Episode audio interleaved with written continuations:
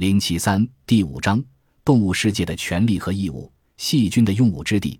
遗传工程是指把一种生物细胞中的遗传物质作为遗传因子、基因物质基础的脱氧核糖核酸，从细胞中提取出来的体外进行复制，然后又通过一种运载体将这种复制遗传物质导入另一种细胞，从而改造这个细胞的遗传结构，使之具有新的性状。人们在开始进行遗传工程研究时，是采用大肠杆菌做实验的。大肠杆菌是一种无害的细菌。科学家在研究大肠杆菌时，发现一种酶，这种酶能将外来的脱氧核糖核酸分子分解掉。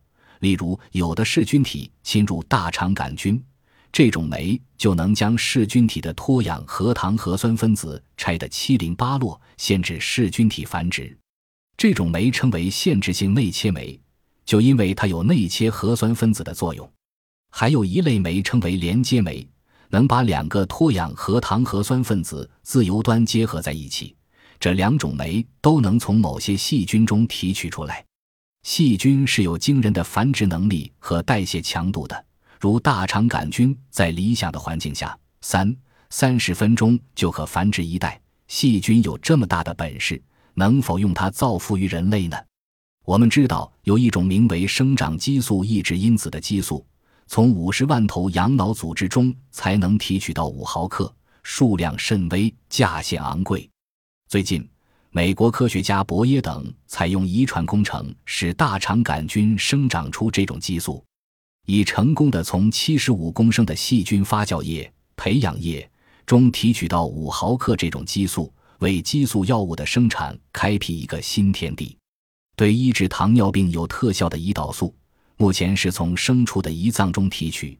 一百公斤胰脏只能提取五毫克胰岛素。最近，美国科学家吉尔伯特等用遗传工程方法，使大肠菌也能制造出这种胰岛素。随着世界工业的发展，海上石油污染的现象日益严重。为消除这种公害。美国科学家查卡拉巴尔泰等用遗传工程方法，已选育出能够分解四种烃类的细菌，名为超级细菌。这种超级细菌能分解石油中所含三分之二的烃，其分解速度之快、效率之高，是自然界中微生物所不能比的。据报道，自然界中分解石油烃类的细菌要一年才能分解掉的海上浮油，超级细菌几小时之内就能分解完。我们知道，植物生长发育需要大量氮素，而只有豆科植物才能直接把自然界的氮气转化成为氮化物。如果农作物都有这种固氮本领，就可以大大提高产量。近年来，遗传工程学家们正在从事固氮遗传工程的研究，试图把固氮微生物的固氮基因移植到农作物上去。美国科学家迪克逊等已成功的把克氏肺炎杆菌基因转移到大肠杆菌细胞内，但科学家们预计这项研究还难于实用化。尽管如此，固氮遗传工程已展现出光辉的前景。人类的遗传病用药物是无法治疗的，采用遗传工程的方法将会使遗传病得以医治。可以用遗传工程的方法把致病基因切除下来。再相衬上健康的基因，这项基因治疗的研究目前已有进展。